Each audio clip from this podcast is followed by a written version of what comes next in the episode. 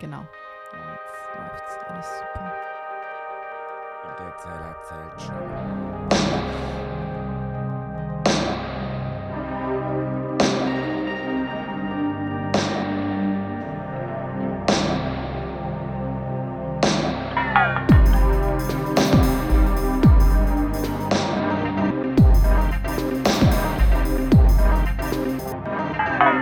Also, ich bin wieder im Lande. Wir haben uns zwei Wochen nicht gesehen. Letzte Woche war Fake.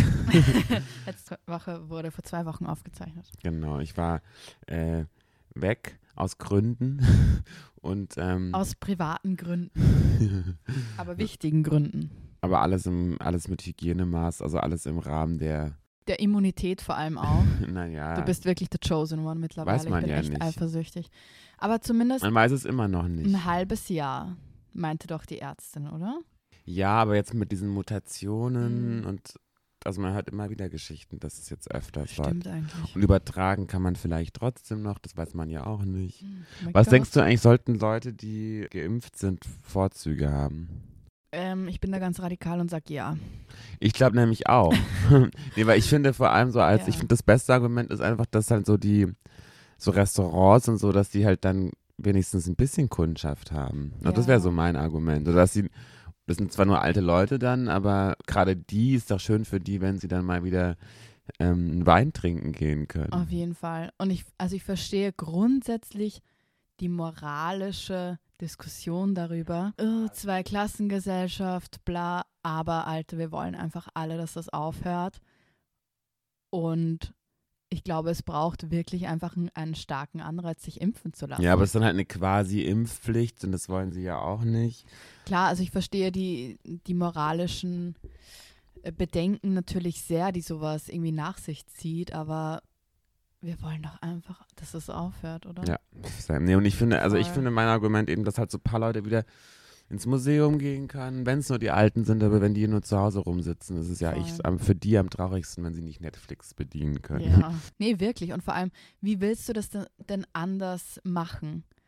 Also, vor allem, man kann schon darüber sprechen, dass wir keine Zweiklassengesellschaft wollen, aber dann müsste man vielleicht einfach irgendwie andere alternative Problemlösungen vorschlagen, ne? Weil momentan sehe ich halt einfach das als, als den einzigen Weg. Ja. Und wir haben ja eh so eine Art Klassengesellschaft und auch, ich meine, so das, nee, aber, Sowieso, naja, es ist halt einfach so. nee, aber auch so Privilegien, die, also wenn du ein älterer Mensch hast, hast du ja auch weniger Privilegien momentan, weil du eben gefährdeter bist. Also deswegen kann es dann ja auch wieder umgekehrt sein, dann kriegst du halt wieder mehr Und Privilegien. du hast ja halt auch den Pensionistenrabatt und so grundsätzlich. Also das ist ja Okay. auch eine Klasse. Lol. Aber äh, Joke. nee, du weißt, was ich meine. Und zwar so eine andere, ganz kurz noch dazu. Ich habe irgendwann so eine Ethikrätin irgendwo gehört, ähm, so eine Ethikperson, die halt so in diesem Ethikrat sitzt und Ja. halt so mitentscheidet, ob man jetzt gerade bei solchen Entscheidungen, ne, Mhm. ob es eine Impfpflicht gibt oder nicht und so weiter.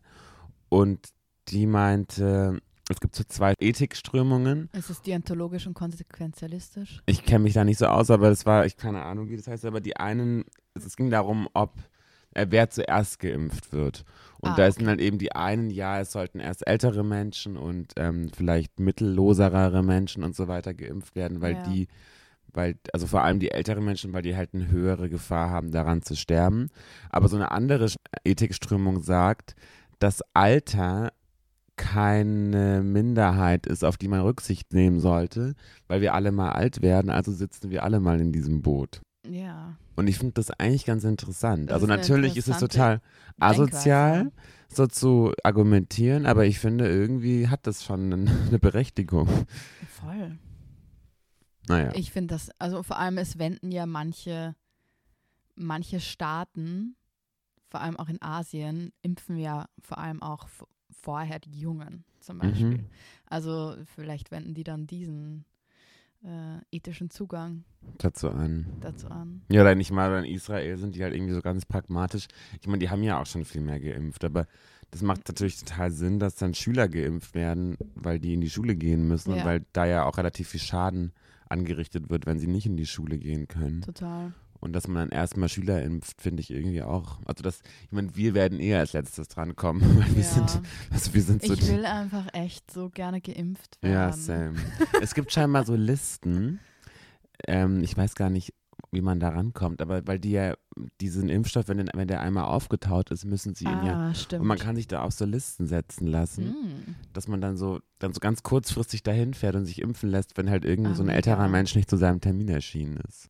Da gab es ja jetzt auch so diesen Aufschrei um einen Arzt in Amerika, der Mhm. halt innerhalb von acht Stunden fünf oder zehn Impfdosen austeilen musste, weil die halt sonst ja Verfallen. verfallen wären. ja. Und er hat dann selbst Leute organisiert und ähm, halt irgendwie geschaut, dass da so viele Leute wie möglich irgendwie.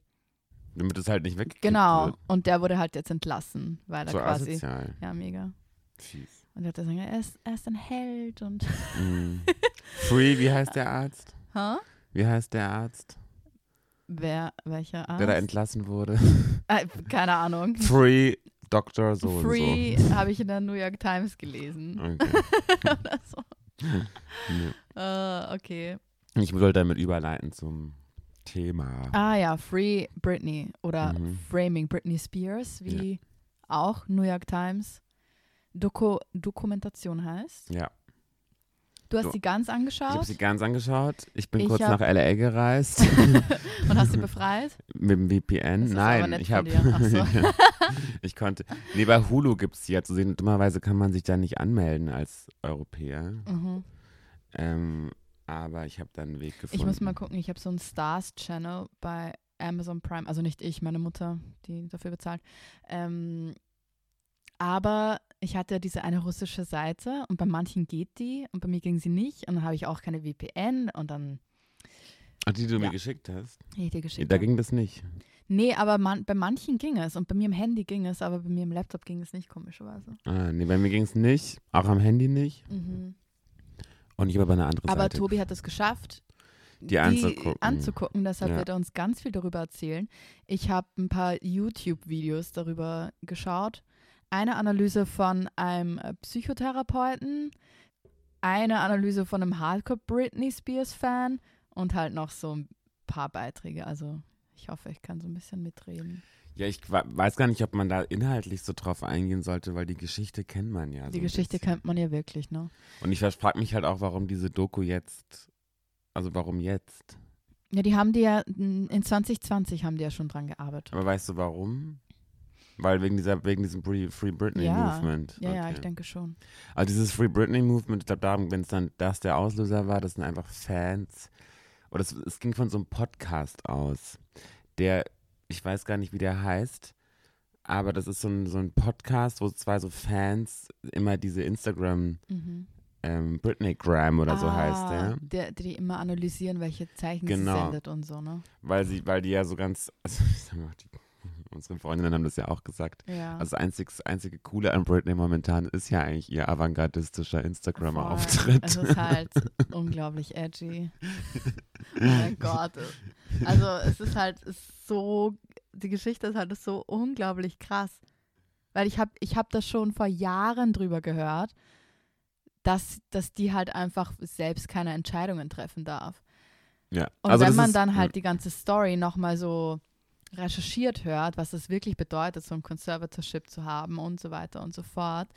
Und ich glaube, in der Doku geht es ja auch hau hauptsächlich darum, die ja, Geschichte aufzuarbeiten, oder? Und jetzt weniger um das Cons- Conservatorship achso, ja. selbst, Nee, es was war, viele am Anfang ging das so ein bisschen so los, dass es dann halt schon immer so gegen den Vater ging und so, der ja der, Kon wie heißt das, Conservator Conservator, ist. Also mhm. diese, diese ähm, Der Vormund. Vormund, Oder? genau, die eigentlich alles, weil sie halt mental ill diagnostiziert wurde, was Ja, sie haben sie als, nicht zurechnungsfähig oder genau, so. aber sie haben sie äh, als dement eingestuft. Also eine 26-Jährige mit Demenz, was natürlich nicht stimmt. was natürlich nicht stimmt. aber ich meine, also wie da genau die Hintergründe sind, das weiß ja natürlich keiner und man darf diese ganzen Aber wir sagen jetzt einfach, das stimmt nicht.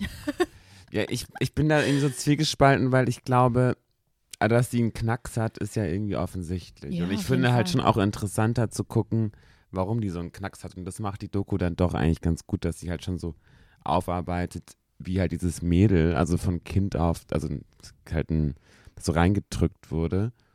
Ja, dann typisches halt so- Kinderstar-Trauma einfach. Ja, aber auch das war gar nicht so das Problem, sondern dass sie dann einfach so auf einmal so krass in der Öffentlichkeit stand und dann immer mit so Images auch belegt wurde und dann, also es wurde eigentlich so richtig schlimm, als sie mit diesem Kevin Federlein Mhm. äh, zusammen, also nicht mehr zusammen war und Mutter wurde, weil dann Mhm. wurde sie so als Mutter äh, analysiert ganze Zeit und, und kritisiert und von Paparazzis verfolgt mit ihren Kindern und dann ist ihr das Kind einmal fast aus dem Arm gefallen, da gab es natürlich ein Foto davon und es, dann wurde sie immer schlechte Mutter bezeichnet und dann hat sie diese Kinder verloren, Ja. also das Sorgerecht und dann ging es halt so ein bisschen bergab. Ich glaube, das war gar nicht so dieses Kinderstar-mäßige, sondern echt einfach, dass sie so als Mutter kritisiert wurde. Ich glaube, es, also es wurde ja auch gezeigt, dass sie halt das Zehnjährige quasi schon von alten Männern irgendwie vorgeführt wurde und Ja. gefragt wurde, ne? Und hast du einen Freund? Oder sie war 17 und wurde gefragt, so, wieso reagierst du immer so, wenn man über deine Brüste spricht? Also so hypersexualisiert. Sie wurde halt natürlich total in dieses Image reingepresst und hatte wahrscheinlich einfach auch keine Persönlichkeit. Sie wusste wahrscheinlich auch gar nicht mehr, wer sie eigentlich ist, hatte keine Identität, weil sie halt wirklich nur herangezogen wurde, um halt Geld für die Familie zu lukrieren. Und dann hat sich das Blatt aber gewechselt. Sie wurde quasi vom äh, jungen Mädchen zur Mutter. Und dann gab es natürlich diese Fotos, wo sie mit dem Auto fährt und das Kind ist halt nicht angeschnallt, sitzt bei ihrem Schoß während dem Autofahren. Come Und- on. Also es war auf so einem Parkplatz. Genau. nicht- Und voll, also alle Augen auf sie, Millionen Augen auf sie und die haben halt natürlich nur darauf gewartet, dass sie Fehler macht. Mhm. Und wenn du dann halt auch noch so, so eine Familie hast, die vor allem das einfach zulässt, dass du in der Öffentlichkeit so ausgeschlachtet wirst, weil es hat, also ich hatte nicht das Gefühl, dass irgendjemand ihr mal zur Hilfe kam und das irgendwie diese Hypersexualisierung der Öffentlichkeit einfach mal unterbunden hätte, auch von ihrem Management. Ne? Die haben Mhm. das ja auch noch gefördert, weil die wussten, genau das bringt halt Geld. Plattenverkäufe. Das Krasse war, als sie dann ja von dem Vater so kontrolliert, also die hatte ja so einen Mental Breakdown dann, also war dann auch immer Party machen und hat Drogen genommen mit, mit, mit Paris und, Ja, äh, dieses- Lindsay und so. Diese Fotos mit dem Haare rasieren kennen wir alle, Ja, ne? was ich eigentlich ziemlich cool finde, es war eigentlich fast ein, auch Ich so ein mein- bisschen Avantgarde. Iconic. Aber nee, die, dann, als sie dann wieder unter Kontrolle war sozusagen, nach diesem Gerichtsurteil, dann lief ja diese Maschinerie wieder an und dann war sie irgendwie bei How I Met Your Mother, dann wurde sie Schauspielerin, dann hatte sie ihre Las Vegas Show und da hat sie irgendwie in der Woche eine Million Dollar gemacht, irgendwie so. Also es war, dann war sie wirklich Crazy. wieder so dieses, dieses Zahnrad in dieser Pop-Industrie und dann sollte dieser Vertrag aber in Las Vegas verlängert werden und hat sie aber so das, das der einzige Ausweg daraus, weil ich gar keinen Bock mehr hatte, da irgendwie jetzt damit zu machen und auch nicht mehr unter, von ihrem Vater kontrolliert zu werden, wurde das dann so groß angekündigt, die Verlängerung mit ganz vielen Fans und so ein Open-Air-Konzert. Dann steigt sie aber nur aus ihrer Limousine aus, läuft einmal durch und steigt auf der anderen Seite in eine andere Limousine ein und fährt Ah, wieder weg. Und alle krass. waren ganz enttäuscht. Und dann sagt sie ja, sie arbeitet nur noch, sie arbeitet erst wieder, wenn der Vater sie, der jetzt sich raushält. Hm. Das ist irgendwie so der und das Deal. ist halt dann nie passiert. Genau, und jetzt ist sie halt in ihrer Villa da eingesperrt und schickt uns halt so seltsame Ja. Botschaften. Also genau, weil du sagst seltsame Botschaften. Ich habe natürlich dann dieses YouTube-Video von einem Hardcore-Fan äh, angeschaut, der dann auch über Verschwörungstheorien gesprochen hat rund um Britney. Also eben diese Zeichen, die sie sendet und so weiter. Und er meinte dann so, vielleicht ist diese Dokumentation Project Rose. Hast du davon gehört? Ja.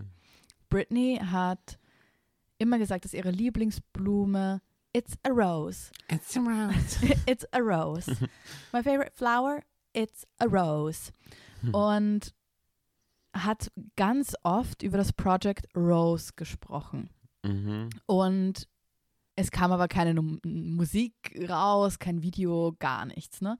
Und meinte nur so, stay tuned for Project Rose. Project Rose is coming. Und dann waren halt immer überall Rosen. Mhm. Und dann gab es auch so ein Video, wo sie in der Badewanne sitzt und irgendwie ihre Hände sind so ein bisschen blutig und ihr Bein irgendwie auch. Nee, das war so mit Sa- Seife. Genau, so und dann sagt sie, look, what it is. It's a rose, but actually it's soap. Look. look. Also es war halt so eine Rosenseife, die halt Das in dieser so Rosenform, ekelhaft. genau, die sie dann so zerschmiert hat. Mhm. Und dieser Fan meinte dann halt, vielleicht ist diese Dokumentation Project Rose, das Projekt, um sie in die Freiheit zu bringen. Äh, Wie auch immer. Und dann meinte er natürlich, wow, und sie haben auch diesen Clip Die ausgewählt. Doku sei das. äh, die Doku sei Project Rose. Aber irgendwie glaubt er ja dann doch nicht dran, aber irgendwie Nee, aber am Ende schon. schreiben sie auch, dass sie wollten natürlich auch ein Statement von Britney haben oder sie damit involvieren. Aber sie wissen nie, ob diese Anfrage bei ihr ankam. Ja, Deswegen. klar. Auf jeden Fall meinte er dann so, ja, und bei den, beim Interview Background waren halt auch Rosen und sie haben ganz viele Rosen-Videos, wo sie über Project Rose spricht, haben sie auch in der Dokumentation verwendet. Also, wie auch immer, er hat dann halt so ein paar Beispiele gegeben. Deshalb könnte es doch sein, dass dieses Dokumentation Project Rose ist, aber äh, ja, wie auch immer. Also man kann sich da schon ziemlich reinsteigern. Ja, Ich hoffe halt, dass sie free wird. Die hatte doch gestern eine Anhörung, oder? keine Ahnung. Irgendwie so, die hatte nochmal eine Anhörung. Und ich glaube, diese Dokumentation sollte vielleicht auch nochmal zeigen, wie viele Leute wirklich von ihr profitieren und wie viele Mhm. Leute wirklich jahrelang wie, wie so Blutegel einfach an ihr hingen. Aber bist du Fan? Also früher war ich Hardcore-Fan. Hm. Als, Ich irgendwie nie. also ich hatte sogar, wie alt war ich dann? Ich war in der, in der Grundschule und meine Verwandten aus Amerika haben mir Britney Spears Barbie aus Amerika geschickt, die dann ewig im Zoll hing, weil es die in Europa nicht gab. Und ich war dann die einzige Person in meiner Stadt mit einer Britney's Original Britney Spears Barbie und meine Träume wurden wahr. Aber Nee, weil ich finde irgendwie, ich mag die jetzt halt, weil die so trash ist. ich, ich fand die schon immer richtig gut. Aber irgendwie so die ja. Musik ist halt so ein bisschen, ist halt so, sind halt so Classics. Aber ich höre die jetzt nicht rauf und Ich runter. höre die auch nicht rauf und runter, aber es- genau, es gibt halt so ein paar Tracks wie Toxic oder so, die halt einfach iconic sind. Aber ihre Hardcore-Fans. Aber als kleines Kind fand ich die unglaublich toll. Warum ich als kleines Kind so von diesem Lolita-Ding angesprochen wurde, so als Sechsjährige. Das, das sagt aber auch Man die eine von der. Plattenfirma, sagt das auch in der Doku. Das war halt so das erste Mal, dass man halt so Mädels, also so den Wunsch von Mädchen, was natürlich auch total eine komische Vorstellung ist, aber vielleicht stimmt es auch halt so, wie so Mädchen erzogen werden, dass sich ja Kinder immer wünschen, erwachsen zu sein. Ja. Und dass die diesem, dieses Mischwesen eigentlich perfekt verkörpert hat. Halt immer so total sexualisiert, aber trotzdem halt noch so naiv und so. Na, das stimmt schon. Aber ich weiß auch nicht. Und dann finde ich aber, nee, ich wollte noch zu den Fans was sagen, weil die sind ja wirklich, das sind ja so schräge Leave Vögel. Britney alone. Ja, also auch dann so am Anfang wurde so eingespielt, irgendwie dann so argumentieren sie, warum sie Fans sind, dass er so als schwuler Junge aus Delaware, was, dass Britney für ihn irgendwie alles, aber was hatten die jemals für Gays gemacht? Oder ich weiß, ich habe es nicht verstanden. Und dann auch, also nee, ich finde die Fans sind echt so ein bisschen Ja. schräg und sind auch alle so leicht assi. so, so right, Ja. right trash sind die. Also Ja, der eine, der das Video gemacht hat, hat halt auch unglaublich krass aufgespritzte Lippen, sah so boah, gaga aus. white ne? trash im heutigen Ja, Sinne, oder? schon irgendwie. Ja, voll, du hast recht. Also anscheinend ist Britney halt so eine Gay-Icon, aber irgendwie verstehe Ich verstehe es auch nicht. Die ist, halt, die ist halt so künstlich, vielleicht liegt es daran. hm. Aber ich, ich fand halt die Doku ähm, angenehm schön, weil sie halt nicht mit ihr war, sondern über sie und die, ich fand diese ganzen anderen Pop-Dokus von Netflix, von Lady Gaga und Taylor Swift und so, Mhm. die fand ich ja tendenziell mal einfach sehr nervig, weil die einfach, Vor allem, weil deren Management natürlich einfach involviert war. und das waren so Image-Filme Ja, genau. irgendwie und das war jetzt mal echt sowas, wo man dachte, okay, das könnte halt auch von Arte sein können. Ja, ist doch gut. Ähm, ich frage mich, weil manche Leute das bekrittelt haben, dass die halt nicht genug über das Conservatorship selbst gesprochen Über haben. das was? Das Conservatorship oder Ach so. diese, Ja, aber da gibt es ja nichts bewiesen. Also ich meine, man weiß es ja man nicht. weiß ja auch nicht genug, nicht genug drüber. Äh, wollen wir noch kurz über Justin Timberlake sprechen? Ach so, ja, aber was, hast du mitbekommen, was da jetzt hinten abging? Was meinst du? Ne, was jetzt so, da gab es ja so ein Backlash, so ein, Ach so, ähm, nee, also vor allem, es wurde einfach nochmal gezeigt, wa- was wir ja alle wissen, aber irgendwie verdrängt haben, dass er halt damals sie auch mit Crimea River bester Track, ähm, Mhm.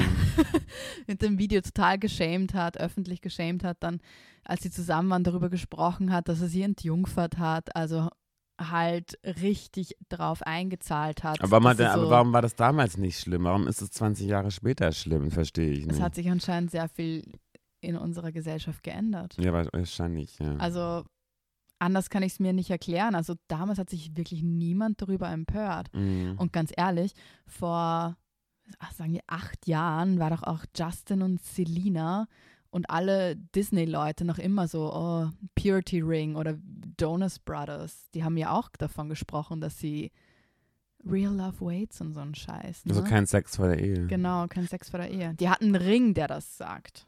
Aber es gibt ja immer noch so eine Sekte in Los Angeles, die, also wo auch Justin Bieber und so ah, drin mit ist. diesem prominenten, Ja. Ja. Also nicht Scientology, sondern irgendwas anderes. Nee, nee. Das sind immer diese, da sind die alle drin und So da deswegen Church. heiraten die auch immer so früh. Also jetzt Ja. Justin Bieber ist das einzige Beispiel, was ich gerade weiß. ja, stimmt. Ich meine, das ist schon noch ein großes Thema in Amerika. Also kein Sex vor der Ehe, bla bla bla. Es ist halt so, so unglaublich krass, vor allem dieses, dieses Land, das halt so übersexualisiert ist, gleichzeitig unglaublich prüde. Es geht überhaupt nicht zusammen. Ich fand es immer so lustig, weil ähm, meine Tante ist Amerikanerin und also liebe sie. Und jedes Mal, wenn sie in Österreich war, war sie so total schockiert, weil mein Großvater und irgendwie alle Männer und Frauen auch in unserem Ort, in diesem Vorort, laufen halt, weil jeder wohnt nebeneinander, ein Haus nach, äh, jeder ist miteinander verwandt und ein Haus ist die Großmutter, dann daneben wohnt der Onkel und alle laufen halt in Unterwäsche rum die ganze Zeit. Also mein Großvater ist einfach im Sommer nur in, in seiner Unterhose im Ort spazieren gegangen. Aber in who Österreich. cares? Ja, genau, in Österreich. Finde ich aber auch schräg. Aber keine Ahnung, wenn dir, wenn dir der Ort gehört, scheißt du halt drauf. Ne? Das war halt so crazy, weil sie meinte immer so, sie weiß gar nicht, wenn sie meinen Opa sieht, wo sie hinschauen soll, weil er ist da in seiner Unterwäsche und das überfordert sie extrem und in Amerika würde sowas niemals Da passieren. bin ich aber auch prüde, ich sage es dir. Aber keine Ahnung, irgendwie, ich meine, wenn ich jetzt so dran denke, ist wahrscheinlich auch ein bisschen absurd. Aber mein Großvater ist halt tatsächlich in seiner Unterwäsche einfach zum Sportplatz gegangen, hat halt geschaut, ob seine Freunde irgendwie Asphalt schießen. So, who cares? Meine Tante war so total überfordert mit dieser Nacktheit, wo ich mir denke, so, hallo, ihr seid so hypersexualisiert, Äh, Stimmt. aber in allem. Aber dann. Der Mittelweg. Aber dann sind die Europäer wieder diejenigen, die, die so lü lüstern sind, ne? Nee, aber das ist ja das Klischee von den Deutschen, so FKK. Also von, zumindest von den ähm, Ostdeutsch. Aber das ist halt eine Tradition oder das ist Kultur. Ja, aber es ist auch, eine, ist auch echt, glaube ich, so eine ostdeutsche Kultur. Ja, ja, das, das Das auch mit der ich auch. DDR zusammenhängt, dass die halt irgendwie sonst nichts machen durften. Mhm. Das war so ihre einzige Freiheit halt. Ja. Freikörperkultur. Freikörperkultur. Naja. ähm, Ja. ich finde, die Doku kann man sich schon angucken. Die ist auch irgendwie kurzweilig gemacht und. Achso, Justin Timberlake. Haben wir Ja. da schon ein bisschen gesprochen? Nee, nur kurz. Ich finde das- halt komisch, dass es, aber dass der jetzt dann so geschitstormt. Also das finde ich Es zu ist- Recht, aber ja. irgendwie auch nicht. Es ist komisch, dass sich halt, genau, dass sich einfach die Leute jetzt halt wieder dran erinnern, was damals eigentlich los war. Ja. Weil Durch die Doku. durch die Doku, weil ich kann mich erinnern als Kind, dass er über ihre ihr Jung in Jungfern Status gesprochen hat. Das ist auch so Aber- pietätlos. Ist komplett irre. Aber also das habe ich halt irgendwie total verdrängt. Es wäre mir irgendwie nicht im Gedächtnis geblieben, dass das total abgefuckt war damals, vor allem weil ich zehn Jahre alt war wahrscheinlich. Aber Oder auch das Interview Leute sie gefragt haben, so eine was ist 16-Jährige. mit deinen Brüsten? Bist du, und bist du noch Jungfrau? Also auch wirklich so. Hm, Und das ist ja eigentlich, also es geht gar nicht. geht gar nicht. Aber dann sieht man mal, sich in 20 Jahren verändert in der Wahrnehmung. Ne? Ja, ja, Gott Mittlerweile würde halt jeder aufschreien. Ja. Äh, wollen wir vielleicht kurz zu WDR überleiten, weil wir sagen, Wahrnehmung ändert sich. Es hat sich nicht. Du warst ja schon so lange Ich meine, ja, vor allem, was, was will man denn darüber sagen, außer dass es halt unglaublich irre und scheiße Ja, ich ist. meine, was ich witzig finde, das war der erste Skandal von Thomas Gottschalk. ja, das stimmt. Und ich fand den ja irgendwie eh immer so, so, also in letzter Zeit so ein bisschen unangenehm, so alter weißer Mann mäßig, also wo er überall noch so mal so mitmischen muss. Also Ja. er geht doch einfach jetzt in Rente. Ja, er ist halt immer auch so mit seinen Krokodils, Loafern und seinem Buch Ja. Herbstblond. Ach so.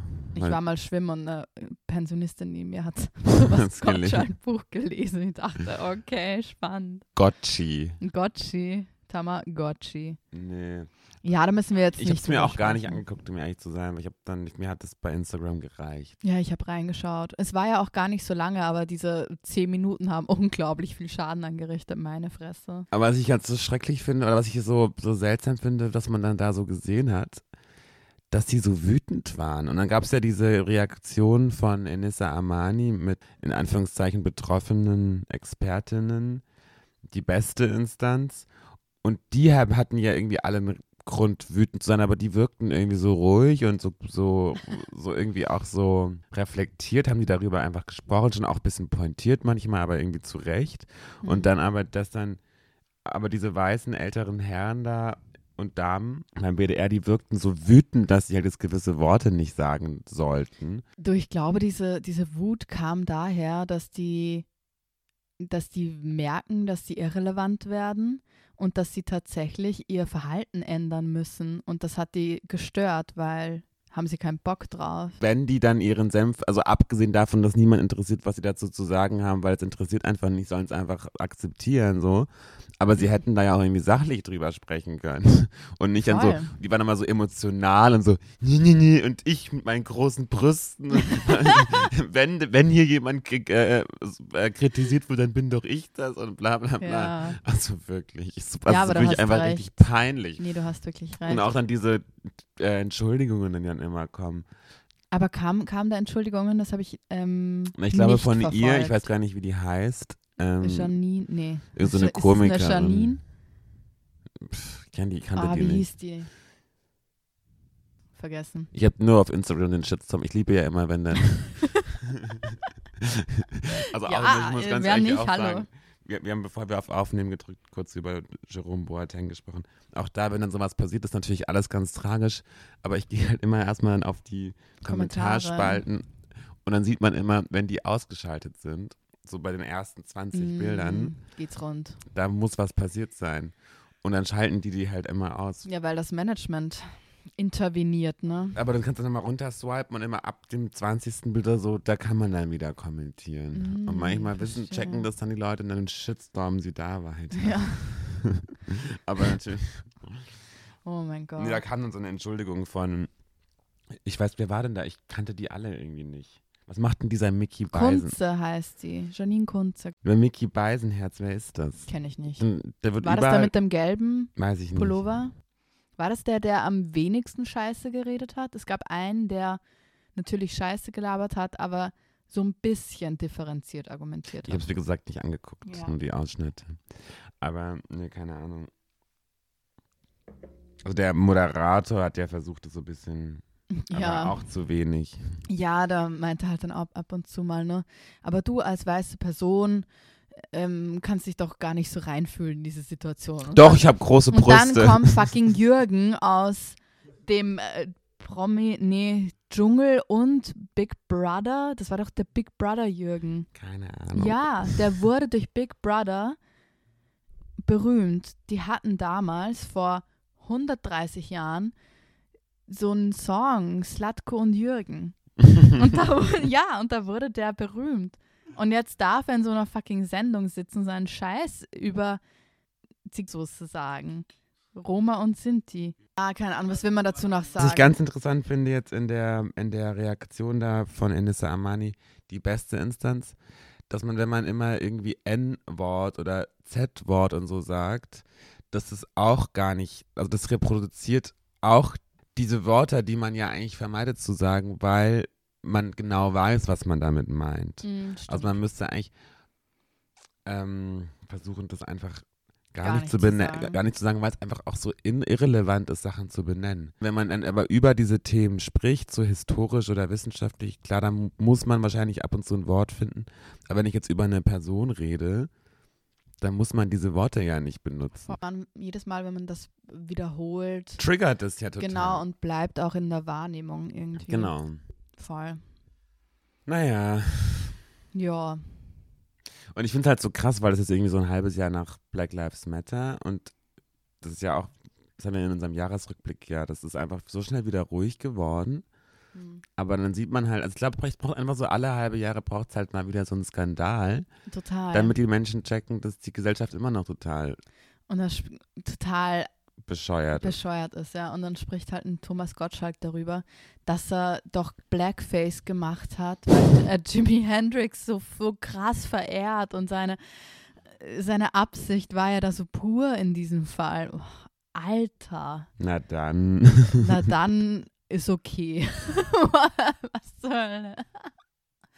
Nee, er Boah. wusste, wie man sich fühlt als schwarze Person. Ja, genau das hat Weil er er- gesagt. Er Oh als einziger Gott. schwarz angemalt zwischen irgendwelchen Bankern stand. Oder Genau, irgendwie. aber auf einer Party in LA und fühlte es sich dann so, ähm, er konnte es nachvollziehen, wie man sich als schwarze Person fühlt, weil er mit einem Blackface bei einer Party mit lauter weißen Bankern war. Aber ich meine, der ist doch eigentlich. Geht's noch?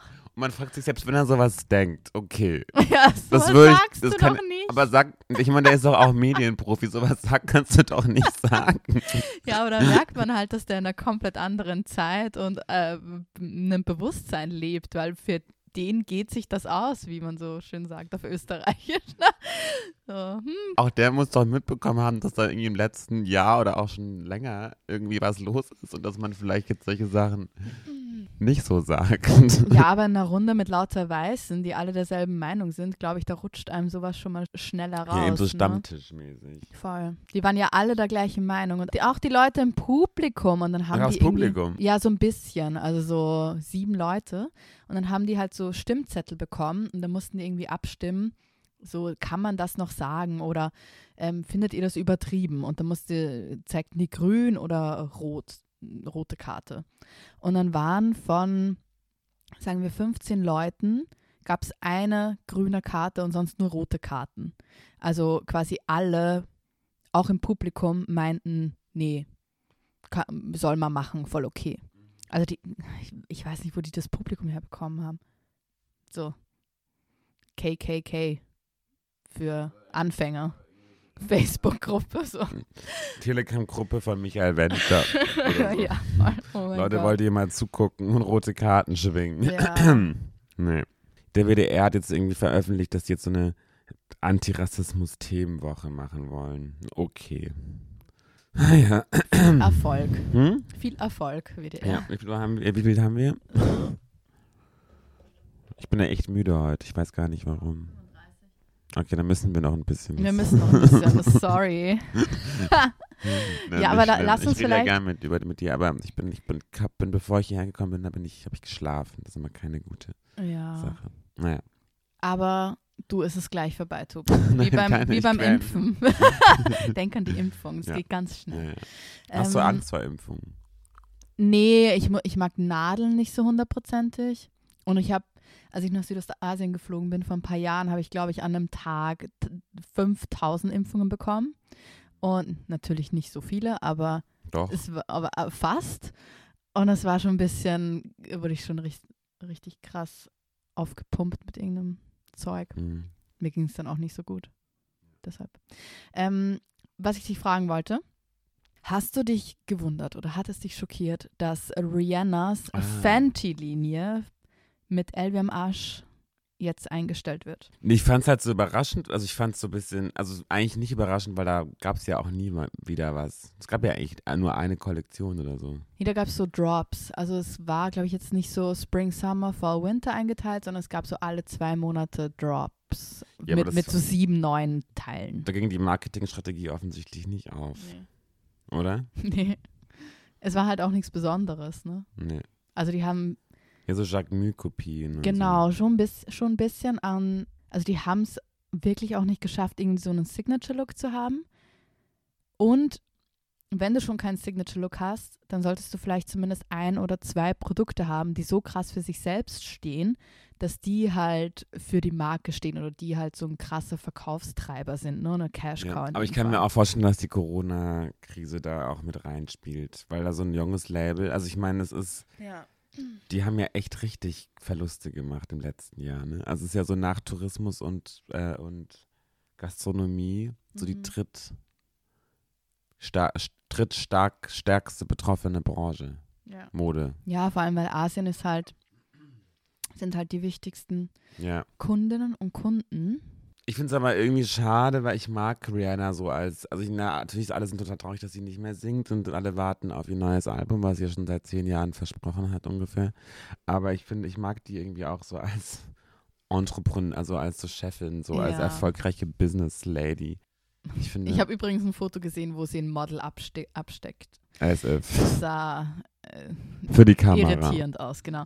Nee, also und vor allem, keine Ahnung, du kannst dir ja nach wie vor was von Rihanna kaufen. Stimmt. So einen Lippenstift oder kannst Oder dir Unterwäsche kaufen. Also es gibt ja, da gibt es ja genug Produkte. Schon, die brauchen jetzt keinen kein Luxus. Aber mich hat es überhaupt nicht geschockt, einfach weil man hört einfach zu wenig. Die Marke wurde nur rund um Rihanna aufgebaut und sie hat sich da vielleicht sogar selbst so ein bisschen kannibalisiert, weil wenn ich mir denke, ich will mir was von Rihanna kaufen, dann kaufe ich mir einen Lippenstift um 12 Euro oder Unterwäsche um 50 und muss mir kein 800 Euro Kleid kaufen, Wenn es halt langweilig aussieht. wenn es total langweilig und austauschbar ist, da kaufe ich mir lieber was vom Prada oder meinetwegen Charlotte Knowles oder Marine Serre, wie auch immer. Ja, du musst, glaube ich, wenn du so als prominente Person so ein Label aufziehst, musst du erstmal so ganz zurücktreten. Also so wie es Victoria Beckham gemacht Ich habe hat. jetzt auch an Victoria Beckham gedacht. Stimmt. Oder The Row. und Kate Olsen und Also da ist ja Voll. noch krasser, weil die, über die weiß man ja eigentlich gar nichts mehr, was die so machen. Weil die sind ja einfach hinter ihrem Business einfach total verschwunden und sehen einfach nur noch toll aus auf der Met Gala. Ich Ja. liebe die, ja. Also ein bisschen gruselig, aber ich finde die auch toll. aber ich liebe, wie sie die sind sind. auch legendär. Und genau, aber wenn du aber dann selber noch so, und ich glaube, das würde eine Rihanna nicht schaffen, weil die einfach als Person Mhm. viel zu groß ist. Also ich Ja. meine, so eine Victoria Beckham war ja einfach nur Posh Spice, die hat ja zu der Band nie wirklich was beigetragen. Und ja, Rihanna ist halt die Persönlichkeit, ne? genau, und Mary Kate Olsen und Ashley Olsen, die waren ja einfach Kinderstars, aber dann halt als erwachsene Und Frauen. die hatten ganz offensichtlich auch keinen Bock auf das Ganze. ja. Aber also, Rihanna kann sich, glaube ich, nicht hinter, hinter einer Firma verstecken. Ja.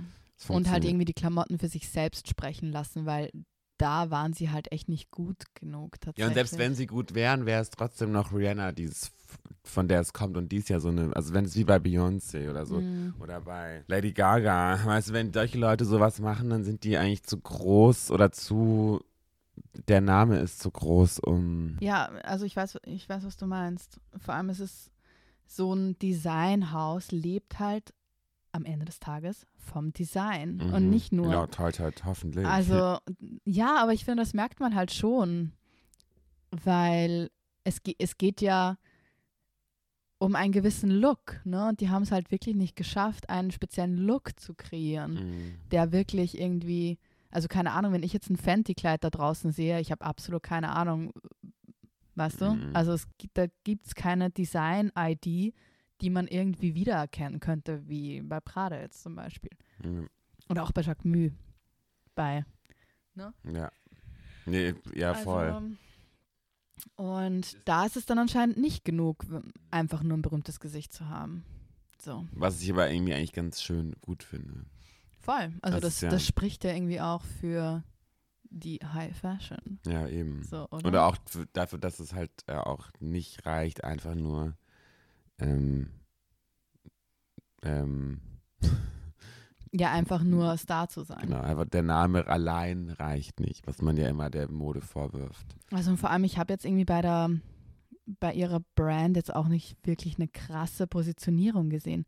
Weil wenn, wenn ich sage, okay, Fenty waren halt eigentlich so die ersten, die Make-up für alle Hauttöne hergestellt haben. Ne? Also das war ein krasser USP. War das so? Es war wirklich so, also sagen wir 80 verschiedene Foundations in allen Hauttönen, die man Das sich macht doch vorstellen Kim kann. und Kylie machen das auch. Die machen das, im, ja, mittlerweile machen das viele, aber das war tatsächlich bei Fenty das erste Mal. Und das ist halt so ein krasser USP.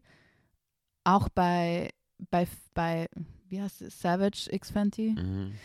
war es halt auch so, dass man sagt, okay, Laundry für alle, alle Größen. War am Ende des Tages dann auch nicht so, aber das war halt so der USP. Und dann kommt die halt mit ihrer High-Fashion-Linie, die für nichts steht, außer dass halt Rihanna ist High-Fashion. Mhm. Okay, sie passt gut in diese Welt, aber irgendwie, äh, das war's, ne? Ja, stimmt. Voll. Aber was mich interessieren würde, ist, denkst du, ist, wie erfolgreich ist, sind diese anderen Labels schon ziemlich, ne? So Ja, Fenty Beauty und so. Sehr, denke ich, ja. Ja. Sehr. Darf- Ich höre davon auch immer so wenig. Ich höre jetzt mal so von Kylie Cosmetic, höre ich irgendwie mehr. Aber vielleicht ist es auch Mm, Das einfach. wirkt vielleicht nur so. Ich denke, also vor allem, Fenty ist ja auch bei Sephora erhältlich, glaube ich. ich. Ich glaube schon, dass das richtig erfolgreich ist. Aber ich fand es halt so spannend, weil vor einem halben Jahr oder wann, so vor ein paar Monaten, meinte Bernard Arnault, LVMH, Chef, Mann von Selma Hayek, dass die mit Fenty halt noch nicht dort sind, verkaufstechnisch, wo sie sein möchten und dass sie Rihanna aber noch ein bisschen mehr Zeit geben wollen. Aber äh, ja, Das ist auch ein krasses Dilemma für so ein Unternehmen, dann die dann wieder zu kicken, weil dann ist sie, wenn, Ja, wenn die sich, das müssen die ja so richtig vorsichtig machen, weil wenn die dann sauer ist. ja, aber haben was sie ja ich ein gelesen habe, die haben jetzt, warte mal, eine Subbrand. Ich kenne mich ja mit diesen ganzen Business Entities schon gar nicht mehr aus, wer wo investiert. Auf jeden Fall eine Subbrand, auch vom LVMH, hat dann jetzt ganz krass in Rihannas Savage investiert. Das heißt, sie haben halt ihre, LVMH hat ihre Brand aufgelöst, aber hat halt ganz stark in Savage investiert. Okay. Vielleicht als Zeichen ihres Wohlwollens oder so, Ja, ja. keine Ahnung. Ich glaube, die haben da echt auch ein bisschen Schiss, weil die Naja, mit Rihanna würde ich es mir auch nicht verscheißen wollen. So. eben. Aber es wird dann erstmal, glaube ich, keine neue Gründung mehr geben. In diesen. Ja, aber soll, soll die auch einfach mal das machen, was die jetzt macht? Das reicht ja auch. Ein neues Album rausbringen. ich meine vielleicht. von LVMH und sowas. war die Ach erste so. Neugründung von diesem ähm, Riesenunternehmen Stimmt. seit, ich habe es damals recherchiert, aber ich habe es vergessen, ähm, 20 Jahren oder so, seit Louboutin oder so. Ja, kann sein. Irgendwie, ich weiß auch nicht. Jimmy Choo. Nee, irgendwas anderes, Ja. was dann, Aber irgendwie schade, oder? ja. Nee, ja, aber es gibt ja schon auch irgendwie genug. Ja, Oder ja, wir- voll. Vielleicht könnte man Chanel mal einfach abschaffen. aber okay, ist nicht, gehört nicht, ist nicht Teil des von. Aber Nee. es gibt so ein paar Labels, die könnte man einfach mal streichen und Ja. dann dafür was Neues hinsetzen. Nee, ist wirklich so. Äh, wollen wir, weil wir schon bei Fashion sind, wollen wir noch kurz über Celine Männer sprechen? Edi Sliman. Ja, ich, ja, ja. ja. gerne. Ich habe die, ähm, Hast du das Video das, angeschaut? Fand ich mega, ja. Fand ich auch richtig gut. Also so zu diesen Trommeln. Ja, also es wird halt dieses Schloss gezeigt in Frankreich an der Loire. Ich habe jetzt vergessen, wie es heißt. Chateau de Chab Chaboulard oder? Irgendwie so. ist, ist kunsthistorisch sehr relevant. Ich, das war mir. Ja. Nee, es sieht toll aus. Und dann liefen halt die Models da so an der kam Balustrade Reiter entlang. angeritten und ein Falke flog und ein Fahnen wurden geschwenkt und Trommeln wurden getrommelt. Aber das, also dieser Vibe gefiel mir richtig gut, muss ich sagen. Mit diesem Falken, der dann ja, A Teen Night Aufsteigt. Fairy oder Story. Night Poem. Poem. Night, a Night Poem oder irgendwie so. Mega.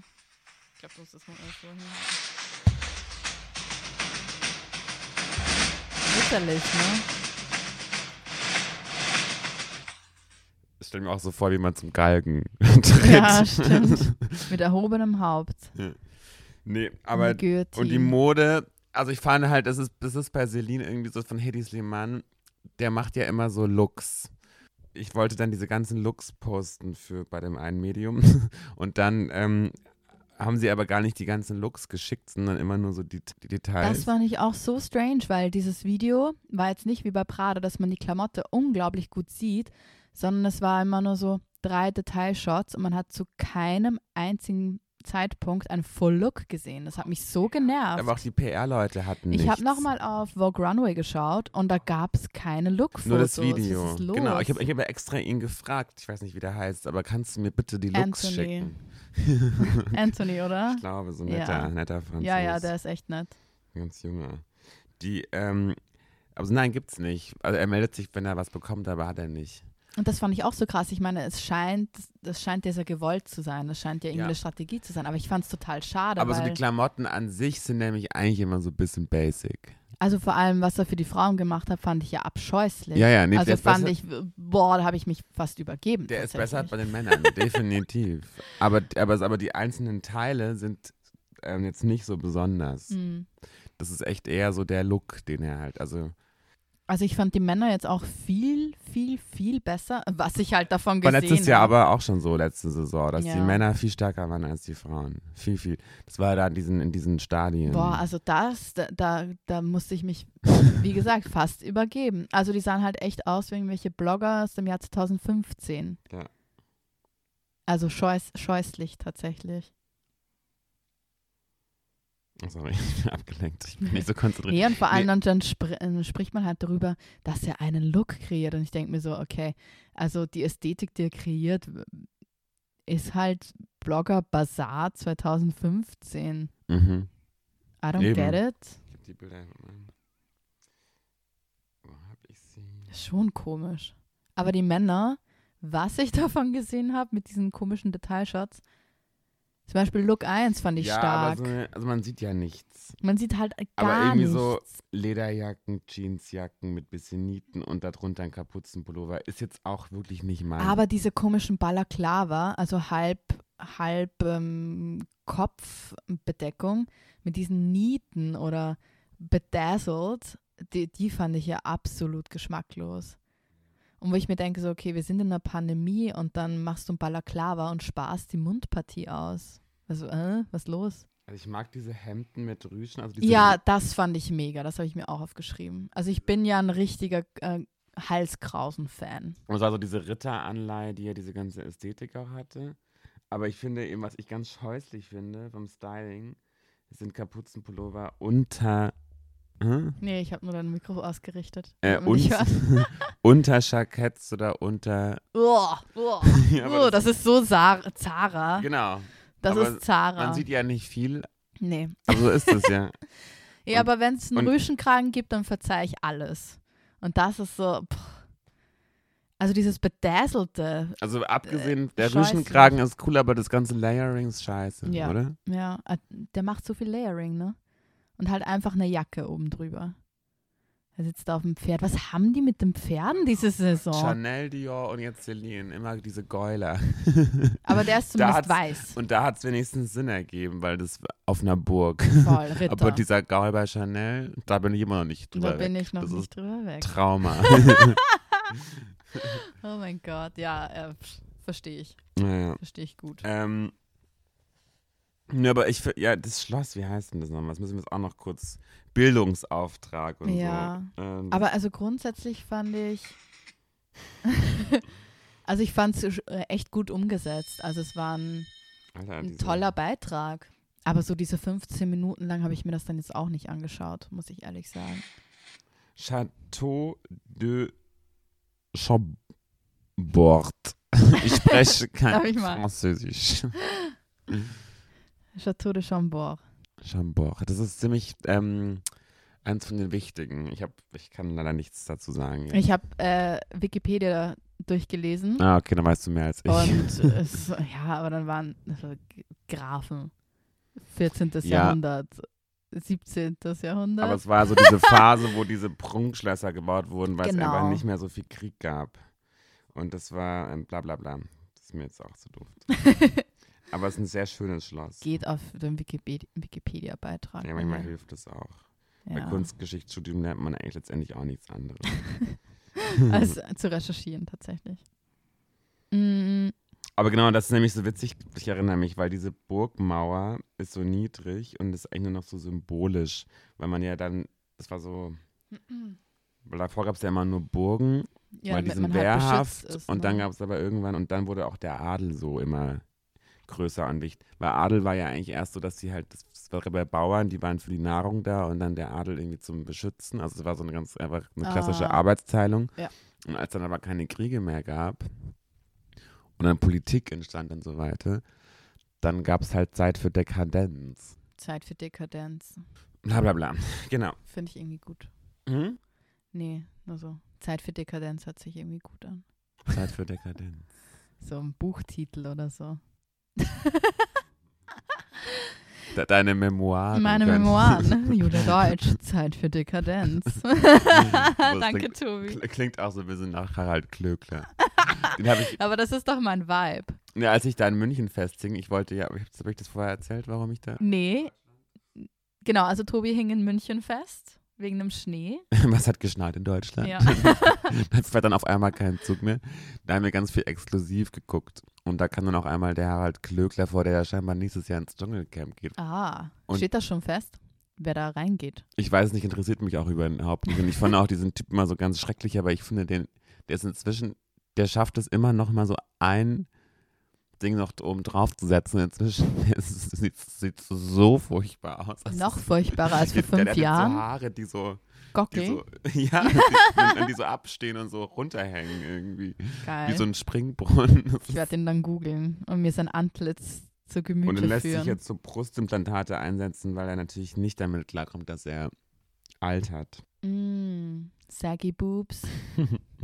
Ich habe den mal getroffen beim bei so einer Party von der Danny Diary Party. Ja, Da war, glaube ich, das äh, Thema war Trash oder so. wie Und, immer. nee, aber es war so, die haben ja immer so Motto-Partys ja, gehabt. voll. Aber bei, bei welcher warst du? Das war auf dieser Insel der Jugend. Ah, okay, nee, bei der war ich nicht. Warst du bei der im The Read am Alex? Ja, waren wir zusammen, Gigi, oder? Nee, da haben wir uns noch gar nicht gekannt. Und Gigi D'Agostino. Gigos- aber Gigi das war ja nicht der echte. Ja, leider. Das war nur ein Fake. Crazy, weil vor allem ich bin halt so harter Gigi D'Agostino-Fan. Und Das wusste kein Mensch, dass er da nicht war. Ich habe es total abgefeiert. nee, ich war so, oh mein Gott, Gigi D'Agostino. Und da war das Lustigste, weil ich habe Gigi D'Agostino, wer weiß, ob es der echte Gigi D'Agostino war. Nee, war er nicht. Nee, aber damals, weil da gab es ja einen Riesenskandal, dass er an einem Tag bei 20 Gigs auf der ganzen Welt aufgelegt hat. Ah, Und dann die Leute drauf kamen, dass er halt Gigi, Fa Gigi ähm, so witzig aber auch. Fakes durch die Welt schickt und halt voll dran verdient, ne? Was total egal ist, weil letztendlich feiern die Voll. Leute trotzdem, oder? Und dann, ey, ich habe so gefeiert und war total in Ekstase. Hab allen meinen Freunden geschrieben, Gigi legt auf, Gigi legt auf. Dann war es tatsächlich aber ein Typ, dann haben die das publik gemacht, also die Dandy Diary, dass die den von der, ich weiß nicht, ob das stimmt, aber die haben dann von der Sonnenallee aus einem, aus einem ähm, Friseursalon geholt und den da auftreten lassen. Aber was so lustig war, ich habe dann einen Typ auf der Tanzfläche kennengelernt und meinte so, Gigi, Gigi, ich habe ihn live gesehen vor zehn Jahren. Ne? Und er so, ah, wo? Und ich so, ja, in Oberösterreich in Linz. Und er so, was? Ich bin, ich bin aus Linz. Und ich so, was? Wie crazy. Und dann waren wir tatsächlich beide beim selben Gig vor zehn Jahren und jetzt wieder in Berlin hier. Und der wohnt Und hier das- auch. Der wohnt hier auch und dann bin ich drauf gekommen, dass das ein Freund von einem Freund von mir ist. Aber Small World. Am Ende des Tages war es nicht Gigi, aber L'amour toujours hat sich genauso toll angehört wie vor zehn Jahren. Ja, ja. Also, nee. Aber bei der anderen, dieser Harald Glöckler, der war da nämlich auf dieser Insel der Jugendparty, da war nämlich Thema Trash. Da war auch dann Daniela Katzenberger und irgendwie die oh, ganzen. geil. Boah. Aber da habe ich den getroffen, dann war der auf der Bühne, hat so eine Autogrammstunde und dann war ich so betrunken und bin dann einfach auf diese Bühne gestürmt. so Bodyguards so weggeschmissen. Body Tackle. Ich meine, diese Tobi. Partys waren schon immer witzig, weil man einfach sich so, immer, weil dann irgendwann haben sie angefangen, dass sie dann immer so Free Drinks nur bis zu einer Mhm. gewissen Uhrzeit gemacht haben. Ja. Und dann haben wir uns halt immer so 20 Moskau Mules dann da geholt, damit es halt den ganzen Abend reicht. Oh mein Gott. Ja, bei der einen Party gab es auch so Jägermeister, Ah. Zapfhähne und ach, das endet halt nicht gut. Ne? Ich habe ich hab mir auch dann letztes Mal entschieden, dass ich da nicht mehr hingehe, weil es einfach echt, also die wurden immer schlechter. Jetzt war ja die eine am Nollendorfplatz in diesem Casino, Da war aber ich war da auf Pressereise, ich kann, konnte da nicht hin. Aber An dem Puff. mh, nee, in einem Casino. Ich weiß nicht. Das letzte war, da sind wir hingegangen, nachdem, nachdem der eine gestorben ist. Mhm. Das war aber, nee, das war aber, Aber das am Neulendorfplatz. hm? War das am Neulendorfplatz? Nee, das war Nee, irgendwo, das war dann die davor. irgendwo in Pankow oder so. Mhm, okay. An Nee, so- das war die davor. Da hat war er noch so- gelebt. Mm, okay. Voll. Naja. Ruhe in Frieden, auf jeden Fall. Ja, das war auch sehr schlimm. Voll. Naja. okay. Ah, unser letztes Thema. Wir sind bald durch, Tobi. Ich habe das, ich habe so ein bisschen Interesse daran. Wie viel Zeit haben Ja. wir? Können wir schon auf. Ja, aber ich glaube, ich, ich teaser das einfach so ein bisschen an, aber ich darf eh noch nicht so viel verraten. Was meinst du? Oder was, was meinst du? Welches Thema meinst du? Super Bowl. Ach so, ja, das können wir noch besprechen. Ja. Ich dachte jetzt irgendwie, Hä? eine Anna, Ah, Anna Delvey. Anna Delvey. Ah ja, okay. Ah, Ich habe da ja Insight. Oh mein Gott, ich liebe es. Voll. Ich bin so gespannt. Aber ich darf da noch nicht so viel sagen, weil das eben alles so. Nee, also ganz kurz dazu, darüber reden wir vielleicht nächste Woche. Ja, Aber es, ich habe nämlich gestern war ich bei einer Freundin und die kennt die. Äh, und die war auch damals so dabei, als, also die war auch so ein Opfer von ihr sozusagen. Also kurz Aufklärung. Anna Delvey. Mhm. Eine, Oder Anna Sorokin.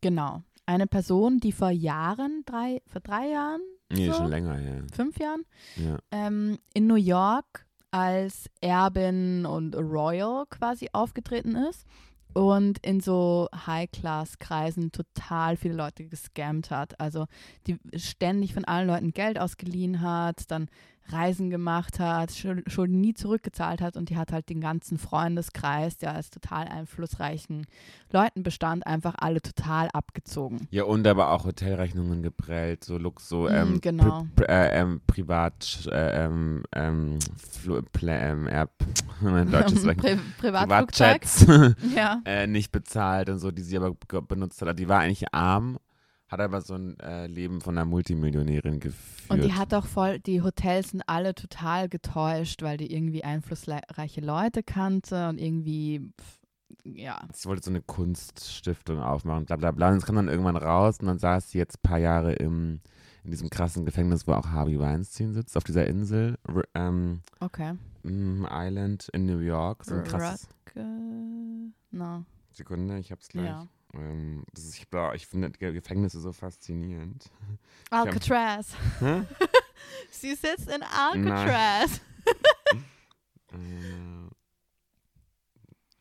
Und die hat übrigens 76,9.000 Follower. Sie ist richtig so, die ist richtig. Ähm, Aber postet die aus, aus dem Gefängnis raus? nee, sie hatte so einen Blog. Ah ja, und dann Ähm, hat die geschrieben über Und die ihr. schreibt ziemlich gut. Die, hat, die kann ziemlich gut schreiben. Hm. Ähm, Weißt du schon, was sie macht? Rikers Island. Ah ja, okay.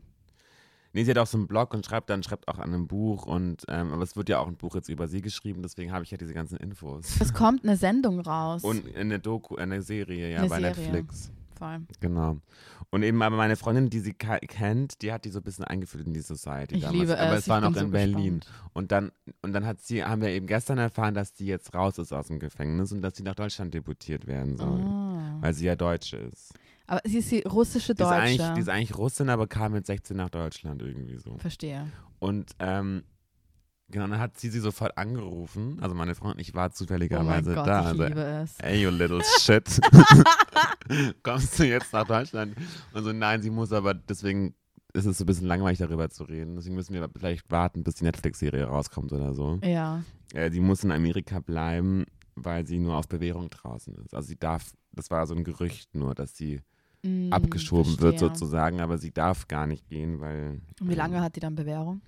Ich weiß nicht, die wurde jetzt früher rausgelassen. Okay. Das war auch relativ krass, weil die da Wegen guter Führung, weil sie so schöne Gedichte schreibt. Es war auch so witzig, weil die jetzt so richtig Fans, die sie dann auch immer besucht haben im Gefängnis und dann und die wollte die gar nicht sehen und so. Also ja, Besuch, also Das sind halt so Fanatiker dann ja, ja, die find, die wird so ein bisschen so als Robin Hood äh, Oh, gefeiert.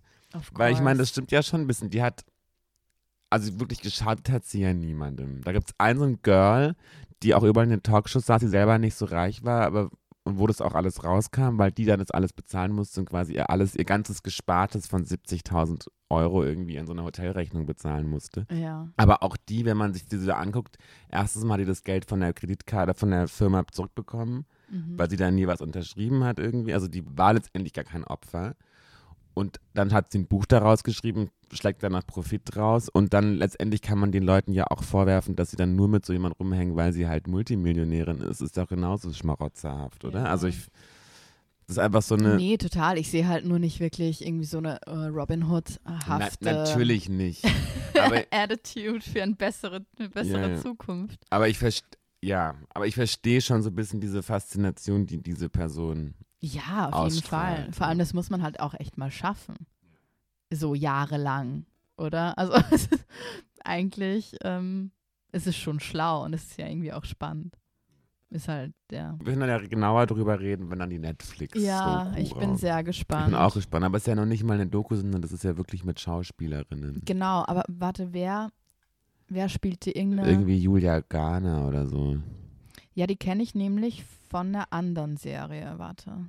Äh, ah, ich kenne die von diesem äh, Amazon Prime Serie, wo die, wo die diese New York Times äh, Serie über Liebe Mhm. in eine Serie umgewandelt haben. Wie heißt die? Love, irgendwas, Ich habe nichts wurscht. von der gesehen, aber das sind schon ganz bekannte Sachen. Ja, ja, ja. Assistant, Nee, die ist schon sehr bekannt tatsächlich. Voll, ja, Maniac. spannend. Sieht cool aus, Maniac. Ah, Maniac habe ich das gesehen. Hm. Ich meine, ich habe fast alles gesehen, weil ich kein Leben habe. Ja, ich sind halt so Serien. Ah, Maniac, doch, das ist gut. Okay, Da gab es leider nur eine Staffel. Fand ich cool. Das ist eine Serie auch. Mhm. Modern Love. Ja, Das das, ist, meine ich. Das War eine meine ich. große, auch hohe Besetzung. Ja, okay. Naja. Äh, Super Bowl. Ich habe es nicht geguckt. Ich weiß nicht, was da passiert ist. Ich Das ähm, also ich, ich schaue auch keine Sportevents, weil ich wie Fran Libowitz finde, dass es nichts ist, was irgendwie langfristig Bestand hat. Ob jetzt äh, LA, ich habe keine Ahnung, wer gespielt hat. Ob jetzt LA gewinnt oder verliert oder wie auch immer. Irgendjemand hat verloren. Irgendjemand Auf jeden Fall, es gewonnen. geht aber natürlich immer um diesen, äh, diese Halftime-Show, die ja popkulturell sehr relevant ist, kam von The Weeknd. Genau wie du schon gemeint hast, als, äh, meintest, als wir über den Oscar gesprochen haben. Die, sorry, Oscar. Äh, die Grammys Mhm. gesprochen haben, dass er halt gesnubbt wurde, weil er exklusiv für die Halftime-Show im Super Bowl das war ein Gerücht. auftritt. Und es hat sich bewahrheitet, Ah, okay. weil er war derjenige, der die Halftime-Show gemacht hat. Das wusste, das wusste man damals schon. Ah, aber okay. das ist der Grund, ist, warum er nicht, warum er keinen Grammy bekommen hat. Ja, ich meine, das. Also Kann das, halt es sein. war ja Jahre davor, ist es ja mit Ariana Grande und anderen auch schon passiert, ne? Ja, äh, pf, keine Ahnung, was kann man dazu sagen? Also es war eine gute Show, aber es war jetzt auch nicht irgendwie. Da war irgendwie so ein Meme, dass er sich in so einem, in der Kulisse verlaufen hat. War das echt oder ja, war das? nee, er hat sich nicht in der Kulisse verlaufen, aber das war halt so ein so ein goldener Raum, wo halt so reingefilmt Das war wurde. inszeniert. Das war in- natürlich inszeniert, ja, ja, das war halt so ein und dann waren halt so diese fünf alter Egos von ihm mit diesem Verband um den Gesicht und alle so, wow, mein Gott. Also es war halt so eine künstlerische Szene tatsächlich. Mhm. Und dann war halt das ganze Feld voll mit seinen alter Egos und haben die zu Blinded by the Lights, wie heißt das? Blinding Lights? Blinding Light. Blind, wie auch immer, der Hit-Track getanzt. Und Uh. Genau der. Und danke, Tobi. Du musst, Und du musst eigentlich nur das, das reicht Uh. eigentlich. Du musst nicht nachsehen. sondern- Uh. ja, tatsächlich, also das muss man halt auch mal schaffen. Ja, ich Ne? finde das Lied super. Das war mein Corona-Track vom ersten Lockdown. Das Album ist eh toll, haben wir damals ja schon besprochen. Mhm. Ja. Ja, und was kann man sonst noch sagen? Genau. Ähm, worum geht es sonst noch? Es geht um die Werbeeinschaltungen, die in der Pause Ich habe nur sind. diese äh, ähm, ähm, Cadillac-Werbung gesehen mit äh, mit Edward ja. ähm, Timothy Chalamet. Timothy Chalamet. Chalamet. Cha- Chalamet. Chalamet, sorry. Der halt als Edward mit den Scherenhänden auftritt. Als Sohn von, bitteschön. so, echt? Er ist Okay. Edgar, der Sohn von Edward. ah, Das war der Witz und, und äh, aber der spielt den doch jetzt auch, oder? Nein, das war nur die Werbung. Echt? Ich dachte, da kommt ein Film mit ihm. Das weiß ich nicht. Aber nee, und Winona Ryder war die Mutter. Das war, Genau. also, weil sie war ja damals die Freundin von ja. Edward. Ah. Super Film. Witzig. Tim Burton. Nee, es war einfach eine gute Werbung. Ja, total. Und sonst, was war noch eine gute Werbung? Es ist halt so absurd, dass man halt darüber spricht, welche Werbungen geil sind, aber das ist so Darum se geht's doch. sehr amerikanisch, ne? Das Über Highlight Werbung- einer Sportveranstaltung ist die Werbeeinschaltung. Voll. Aber was ich toll fand, diese 5 Sekunden äh, Einblendung von Reddit, hast du es mitbekommen? Mhm. Reddit hat in gewissen Bundesstaaten eine 5-Sekunden-Werbung geschaltet, einfach weil die sich nicht mehr leisten konnten und ihr komplettes Marketingbudget dafür aufgebraucht haben und haben geschrieben, warte, ich lese dir das vor. Äh, es ging ja, also das mit GameStop und mit diesem Shorting, hast du, haben wir alle mitbekommen? Das ging ja von Reddit aus, ne? Genau. Ja. Da gab es ja diesen Subreddit ähm, Wall Street Bets und da haben sich die Leute halt formiert und haben dann quasi GameStop, GameStop extrem gepusht. Kann man ja nachlesen. Ich habe es Ja. mittlerweile endlich verstanden. Und Das wurde jetzt auch echt so oft diskutiert. ja, voll. Aber auf jeden Fall haben die eine 5 Sekunden Einschaltung gemacht, die so aussah. Aber ist Reddit so arm oder was? Ich dachte, das ist auch so Mega. Nee, aber du. Wow, this actually worked. If you're reading this, it means uh, our bet paid off. Ja. Soll ich es vorlesen? Ja, oder was, was, um was geht's denn? Nee, das Ding, ähm, das kostet ja Millionen. Also das kostet ja Hunderttausende Dollar. Ja, aber Ja, trotzdem. Tech-Unternehmen sind doch reich. Ja, voll. Aber wenn du, wenn du halt für eine Einschaltung 500.000 Dollar ausgibst. Ja, das ist natürlich schon krass. Ja. Und Aber vor allem Reddit. Also ich glaube, Reddit, die geben, die geben wenig für Marketing aus. Die geben halt viel für Development aus, ne? Mhm. Also, diese Einschaltung sagt, es ist einfach nur Text. Wow, this actually worked. If you're reading this, it means our bet paid off. Big game spots are expensive, so we couldn't buy a full one. But we were inspired and decided to spend our entire marketing budget on five seconds of airtime. One thing we learned from our communities last week is that underdogs can accomplish just about anything when they come together around a common idea. Who knows? Maybe you'll be the reason finance textbooks have to add a chapter on tendies. Maybe you'll help subreddit Super Bowl teach the world Super Bowl, haha, teach the world about the magi- mm, the majesty of owls. Maybe you'll even pause this 5 second ad. Powerful things happen when people rally around something they really care about.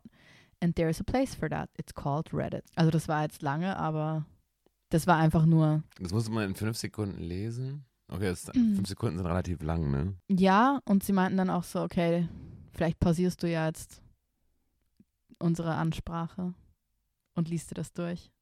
Die haben es halt nur für die LOLs gemacht, ne? Aber kann man am Fernsehen pausieren? Ja, aber die haben ja alle TiVo in Amerika.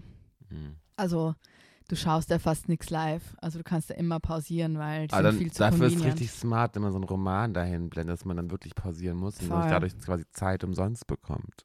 Total. Das ist schlau.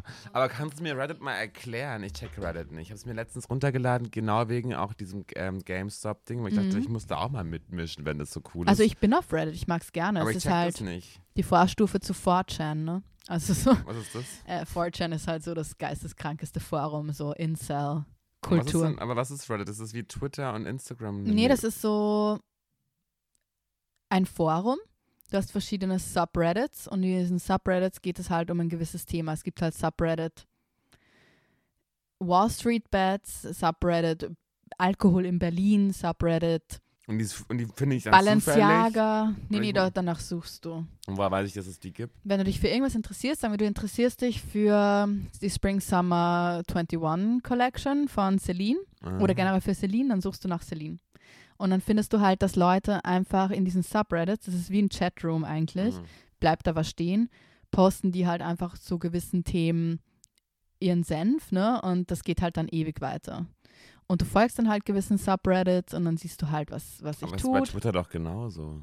In der Kommentarspalte. Ja, schon, aber äh, bei Reddit ist es eher wie so ein Raum. Wie Clubhouse. Ja, also es ist, gibt halt, sagen wir, es gibt einen Raum für Hermes-Taschen und es gibt einen Raum, also das, das ist halt eine längere Konversation. Es ist eine Konversation, die ja über Jahre stattfinden kann. Ne? Also eigentlich das bessere Clubhouse. Clubhouse hat das kopiert, nur dass man halt da nur sprechen. ja, voll. Und es bleibt halt bestehen. Also du kannst halt nach allem suchen und einfach irgendwie mitdiskutieren. Bin so desinteressiert. Aber ich mag. Reddit halt schon gerne, weil es ist halt so, da, da triffst du halt Leute, die du im echten Leben nicht triffst. Also es ist halt schon sehr, eigentlich sehr an der fanatischen Ebene. Ne? Es ist Mhm. halt eher so ein Geek-Medium. Aber ich mag sowas. total. Und es gibt halt so echt komplett absurde. Und du findest auch coole Sachen. das sehe ich Du findest halt total krasse Sachen, wenn du sagst, okay, ähm, es gibt sicher irgendwie auch ein Subreddit zu schimmligen Pommes, wo halt Mhm. jeder nur schimmlige Pommes reinpostet. Also, Ist mal was ganz Absurdes. Hm, Fliegenpilz. Ach komm, nee, lassen wir das. Äh, ich glaube, es reicht auch. Wir sind fertig für heute, Ja. Leute. Wir haben jetzt doch wieder eineinhalb Stunden gefüllt, circa, oder? Oh mein Gott. Nee. Ja, so über eine Stunde ungefähr. Es reicht auf jeden Fall. Wir hatten genug. Ihr habt jetzt wahrscheinlich auch genug. Und wir gehen jetzt nach Hause. Ich hole Ich mir jetzt Sushi. Ich gehe noch mit dir raus. Ach, nice. Ich Sushi hab ist eine voll Bock. Idee. Aber ich glaube, ich habe heute schon so viel gegessen. Ich muss was. Ja. Gehst, wo gehst du hin? Ich habe einen Sushi-Dealer, der ist, ich würde sagen, qualitätsmäßig solide, preislich traumhaft. Okay, nice. Ich hasse es irgendwie so 20 Euro für so fünf Stücke Sushi auszugeben. Ja, aber es ist halt meistens, wenn es nicht gut ist, ist halt auch keine Freude. Du musst halt immer, ich kaufe immer einmal Sashimi und daran checke ich dann, ob es gute Qualität hat. Das stimmt. Aber ich esse meistens eigentlich nur die Avocado-Maki, Ah, okay. von dem her ist es eigentlich wurscht. ja, dann ist echt egal. So. Weil das letzte Mal haben wir diese, ähm, haben wir es einfach selber gemacht. Aber nicht so, dass man Sushi selber rollt mit so einer Bambusmatte, sondern dass du einfach, wie heißen diese, die so aussehen wie so Wraps, diese Mhm. Tüten, Ja. Temaki oder so. Ja, vielleicht. nee, dass du, das kannst du einfach easy Ich selber weiß, machen. ich weiß, was du meinst, aber ich habe den Namen nicht dafür. Naja, und dann, äh, nee, aber es ist wie bei Pizza. Da esse ich auch wahrscheinlich immer auch beim ersten Mal eine Pizza Margarita. Wenn die dann gut ist, dann kann man da öfters hingehen, weil dann weiß man, dass es gut ist. So das Qualitätsmerkmal. Okay, Mahlzeit. ja, guten Appetit. Sag ich aber auch. Ich muss jetzt, was esse ich denn Gesundes? Weiß ich noch nicht. Eine Pizza Margarita. Ja, nee. Von Pizza, Pasta und Salad. ich habe einen, Beim Rosi. nee, ich fahre jetzt zum Prenzlauer Berg und esse dann dann eine Chiasamensuppe oder so. Mm. Acai Bowl. oh, na gut. Ciao, ciao. Tschüss.